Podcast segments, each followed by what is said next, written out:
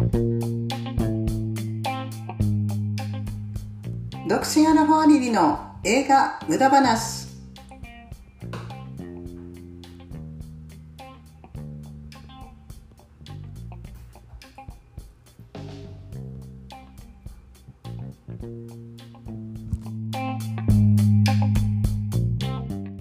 はい今回もお送りしていきます。独身アラフォーアリリの映画無駄話。エピソード7でございます。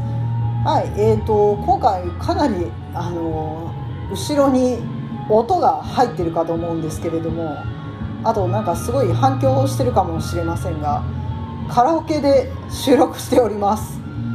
はいなのですいません。ちょっとあの音に関してはちょっと雑音が入ってしまいますがご了承の方お願いします。で今回エピソード7でお話しさせていただくのはディズニープラスで、えー、配信中「タミー・フェイの瞳」という映画についてお話しさせていただこうかと思います。で、えー、主演がジャジェシカ・チャスティン言えなかった。ジェシカ・チャスティンおなじみですね。私の大好きな女優なんだかもうおなじみになりそう。ジェシカ・チャステインことチャス姉。これが、えー、タミー・フェイを演じてまして共演にアンドリュー・ガーフィールドが、えー、アメイジング・スパイダーマンですね。とかチックチックブーンとか、えー、映画で大活躍のガー君アンドリュー・ガーフィールドが共演にしております。はい。で主演のチャス姉さんがあもうチャス姉さんですいません。あの進行しますけど主演のチャステインことチャス姉さんがゴールデングローブ賞にゴールデングローブ賞にノミネートされたのかな？ただまああの受賞はしてないんですけどノミネートはされててちょっと話題には若干なったかと思うんですけれども。でですね今回はあのネタバレが全開でいく所存でございますので、えーと、まだ見てないけどネタバレなしで見たいという方はすいませんがご遠慮いただいて、えー、お願いいたします。はい。ちょっと順を追ってネタバレでしながらちょっと喋っていきたい話ですのでよろしくお願いします。で、えーと、どういう映画かというと、まあ、実際にあった話を元にしてる映画なんですね。で1976年からアメリカで放送されてたテレビ番組「ザ・ PTL クラブ」という番組の、えー、司会を務めた、えー、テレビ伝道師ジム・ベイカーとタミー夫妻の、まあ、栄枯盛衰を描いた物語なんですね。でテレビ伝道師って日本だと馴染みが全然ないかと思うんですけどもアメリカでは非常に今でもいらっしゃる一般的な、えー、まあ、一般的でもないけど、まあ、ちょっとアメリカではある職業でしてキリスト教の教えを、まあ、テレビ番組で布教する人物のことですね。はいあのー、なので全米のクリスチャンに向けた、えー、大人気の番組だったらしいんですけれども。まあ、テレビ伝道師というか一番本当に最初期はのキリスト教の司祭が、えー、ラジオ番組で聞いてる方たちに向けて、えー、放送するっていうのが本当に一番最初の頃はそうだったみたいですけどだんだんテレビの発達とともに、まあ、70年代ぐらいから、えー、テレビ伝道師っていうのが現れてでおそらくなんですけれどもこの時期はあのそういう伝道師がワンサが湧いて出てきたんだと思うんです、まあ、その中でもかなかなり、あのー、売れたテレビ伝道師。売れたテレビ伝道師っていう言い方もあれですけれども売れたテレビ伝道師だったんだと思います。はい。でまあその2人についての映画で、えー、なんですけれどもまず、えー、タミーの幼少期についてちょっと描かれるんですね最初で。お母さんがすごい厳格な人で、えー、キリスト教の教会のピアノを弾く演奏者をやってるんですけれどもタミがあの結婚前にできた子なんで「お前は教会に入っちゃいけないよ」って言われるんです。そんな自分のしたことでそんな娘にそんなことを言うっていう正直ひどいと思うんですけれどもあのねあのそんなね言わなくても子供たくさんいるのに1人だけのけ者にしてとってもかわいそうなんですね。ででも、まあ、タミーは、えー、非常に頭の良い反抗心の強い子なのでどうやったら受け入れられるかっていうのを考えた挙句、えー、教会にある日ずんずん入っていくんです。で、えーと、牧師さんに洗礼を受けるかいみたいなことをちらっと言われて「はい」みたいな感じで洗礼を受け取って、えー、洗礼を受けた瞬間にうわーって 痙攣しだすんですよ。でそれを見て周りの人たちが「ああこれは神の子だ」みたいな感じで言うんですけれども。いや本当か？と。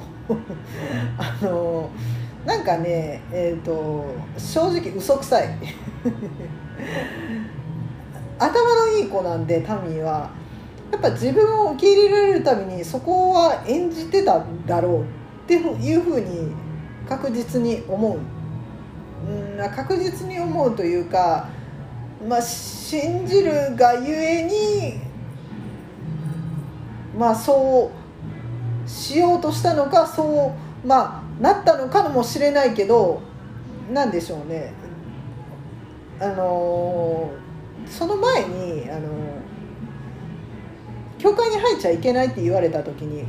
泣いちゃうんですけどタミーが「嘘泣きしなさんな」みたいな感じでお母さんに怒られるんですよ。なんで若干その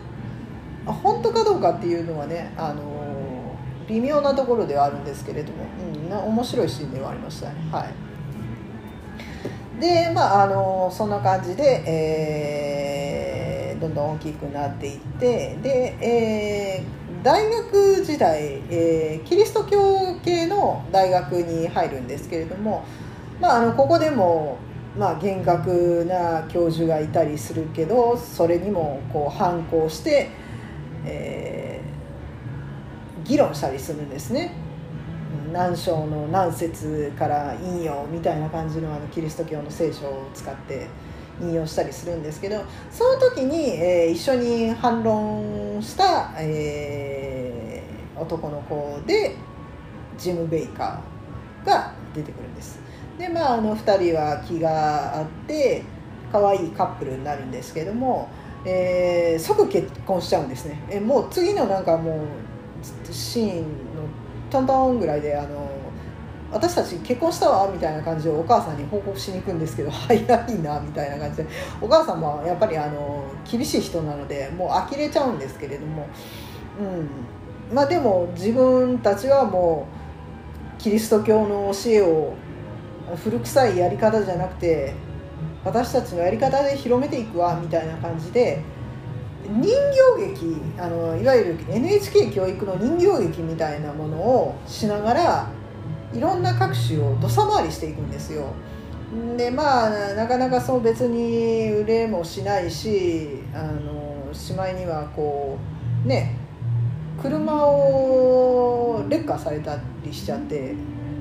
どうしようと途方に暮れてる時にたまたまテレビ局のプロデューサーに声をかけられるんです「あの君たち見たことあるよ」と。いうことで。でそこからトントン拍子に、えー、運気が上がっていくんですけれどもまああのいろんななんやかんや最初はあのそうですね。その人形劇の延長いわゆる「セサミストリート」っぽい感じのああいう可愛らしい雰囲気の番組をやってたんですけどそのうち、えー、番組をちゃんとも持たないかと自分たちの。といういろんなこう、まあ、あの働きかけを周りにもしてで、えー、最初に申し上げた「ザ・ PTL クラブ」っていう番組ができるんですで、えー、それがもうどんどん規模が大きくなっててもう観客を入れ出して、えーバラエティ番組みたいな形式で有名なタレントとかを呼んでトークしたり歌を歌ったりとかもう何でもありな感じになるんですよ。でもあの基本的にテレビ伝道師なので途中でこう口調は「さあ皆さん」みたいな感じではあるけど今日も始まりましょうみたいな感じだけども、えー神の教えはこんな感じですよみたいなノリで、えー説教が入ったり歌もちょっとそういうキリスト教系の教義に沿ったような歌を歌ったりするんです。なんで日本だとなんだろうな。いいともキリスト教版みたいな感じのラフな、えークリスチャン番組。バレクリスチャンバレエティ番組なんですね。で、えーここがちょっとすごいなと思ったのが番組の運営資金っていうのがですね番組内で献金を呼びかけるんですよ。皆さんあの恵まれない子たちがこんな風に言います。この番組を運営して呼びかけていくんでどんどん献金してねみたいな感じででそれを言ったら番組後にどんどん電話がじゃんじゃん鳴り出すみたいな感じの描写があるんですけどもあとはその歌タミーがすごい歌がうまいんですけどね。あの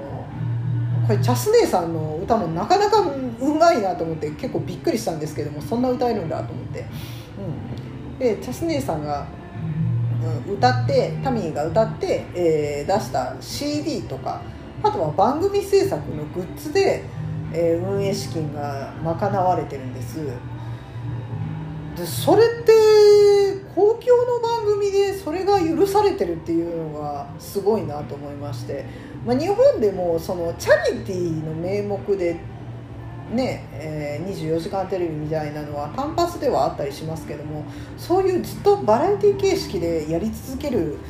番組なんてないかと思うんですごい新鮮でしたね。はい。であとはそのどんどんどんどん本当に番組が視聴率が高くなっていて規模も大きくなっていてもう1978年にですね、えージム・ベイカーの野望であったヘリテージ USA っていうのが完成されるんですね。でそこの辺がちょっとあの劇中では全然触れられてなかったんで後から調べてこれは。すいません。知ったんですけども。あのーもうちょっとこ,、うんね、ここの部分が、あのー分かりやすく出すとおもしなんか面白かったなとは思うんですけどもそのそこに、えーヘリテージ USA っていうところに PTL の本部だったりあとは大聖堂だったりあとは2万4000人ぐらいが収容できる大ホールだったりテレビスタジオだったり、えー野外演芸劇場だったり信者300人が暮らす邸宅だったりプールだったりテニスコートだったりが作られるですね。んで何中規模だっていう1番組でそんなものが丸々出来上がるんかいっていう凄さなんですけどもというのも5年間で集まった寄付額が、えー総額2760万ドル当時のレートで約60億円という、えーお化け番組ですね本当に、えーなのでもう2人が住んでる豪邸というのもハリウッドスターが住むみたいな豪邸なんですよ。正直これテレビ伝道師が住む家じゃないだろうって思うんですけどでも周りのねこうクリスチャン関連のそういうテレビ関係者っていうのもすごいお金持ちみたいな描写がかなり出てくるんであの当時は本当そういう人たちがこういう暮らしをしてたんだなっていうのが分かって、えーなんかアメリカってすごいなっていう感じにはなったんですけどね本当に。でえっ、とタミーさんはですねお金持ちもともと貧しい暮らしをしてたんですけれどもそういう大金持ちになっちゃったもんであの若干不安定になってしまった。もともとそういうところはあるんですけれども何かねこうお母さんからの愛もうまいことこう得られなくて。なんやかんやお母さんとは交流してるんですけどもでもちょっとやっぱすれ違いがある感じの会話をずっとしてるので、まあ、やっぱり愛に飢えててで、えー、ジムに一人にされてまあ妊娠中に浮気しちゃったりとかあとはそういう憂鬱をこう克服するために抗不安薬を飲んででまあブワーって飲んで、番組中にラリったまま出演しちゃったりして倒れちゃったりしてもうそれはあの放送事故だよっていう場面があったりするんですけどもはいあのねなんで本当に不安定ではあるんですけどただあの気性は激しいところはある人なのでそれがもうねあのこのタミー・フェイのメイクに表れていると思うんですけど何て言ったらいいのか皆さん分かりますかね？90年代のあのギャルがしてた山馬メイク。あんな感じです。えっ、ー、と目の上にギラギラのグリッター銀色とこう紫みたいなグリッターのアイシャドウをして唇も真っ赤にしてでそれをぐるっと縁取りして囲んでまつげももうドバッみたいななんかそういうもうギャグギャグでしかないよそのメイクはみたいな感じのすごい派手なメイクをするんですけどでもそれが受け入れられてたんでしょうね。なんかこうタミー・フェイらしいっていうことで,、うん、でそこまですごくはないけど、まあ、日本でいうと徹子さんのあの玉ねぎ頭みたいなもんなんですかね。どうなんだろう。違うかな。ちょっとなんかでもそういう後半にもこう私といえばこの感じのメイクでしょみたいなのが出てくるところがあるんでやっぱそういう象徴だったのかなとは思うんです。で、まあ、だからそういう不安定だったり気性が激しいところだったりがあるんですけども共感力があの人一倍、えー、強いんですね。愛を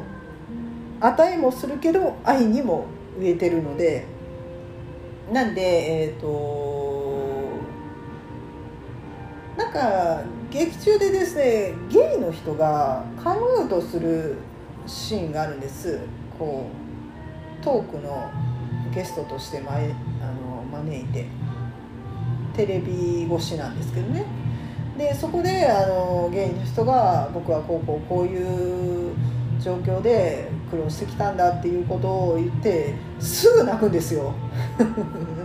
あの、ね、笑っちゃあれ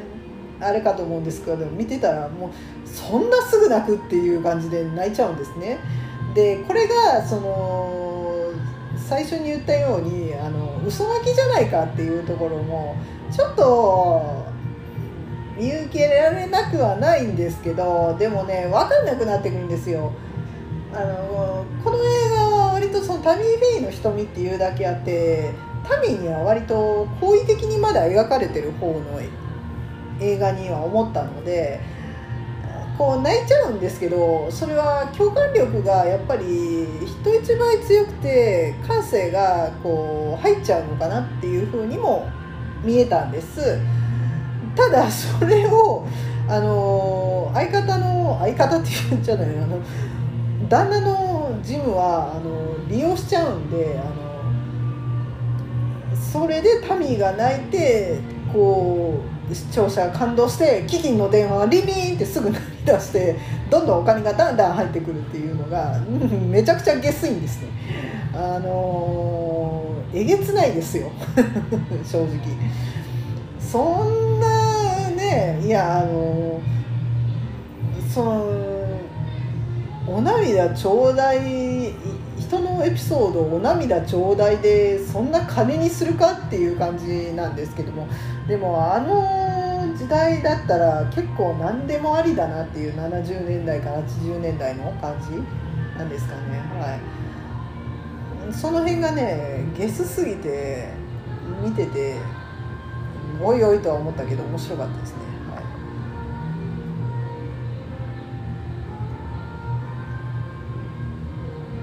はい、はい、すみません。でえっ、ー、と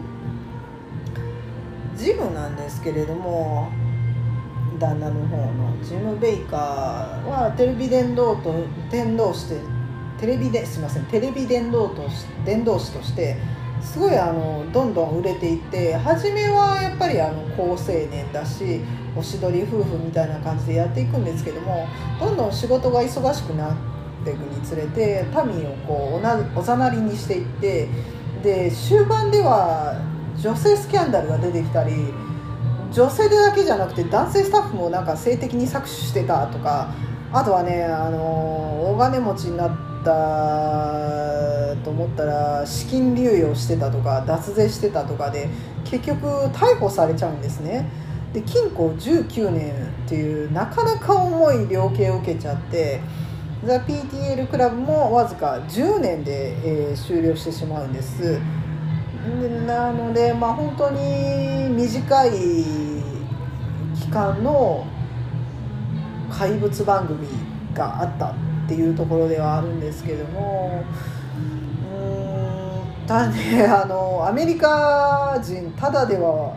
転ばない。転んでもただでは起きないって思ったのが、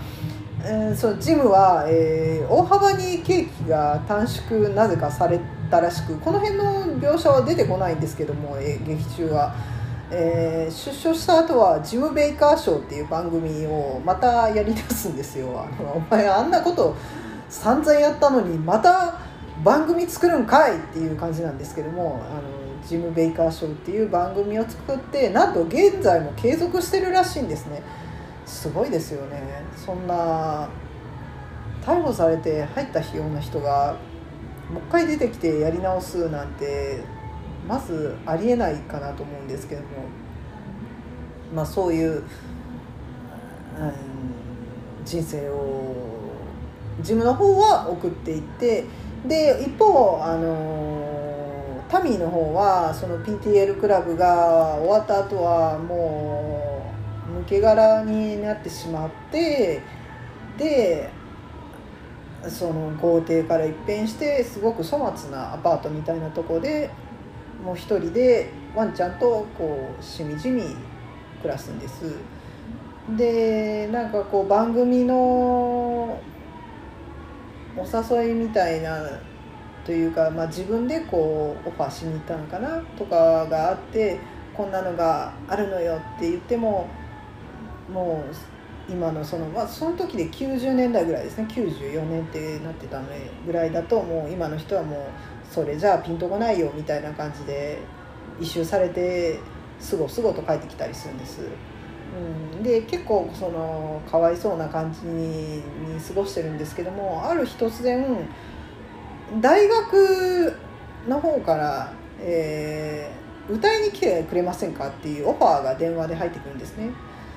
で最初はちょっとためらうんですけどもやっぱり私は出てこそなんぼだと 世に愛を届けなければみたいな感じで、えー、結局そのオファーを受けまして、えー、大学で最後歌うところで終わるんですけどなかなかねその歌が圧巻で。ちょっと感動しそうになりましたね 感動しそうになったっていう言い方がそもそもあれなんですけれどもうんというのは全体的にやっぱりあのうさんくさい人たちではあるしやってることは本当にひどい部分がたくさんあるんですけどもでも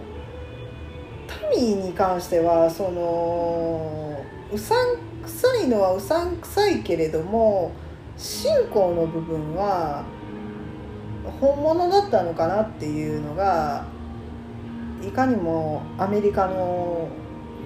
クリスチャンらしいなっていう感じで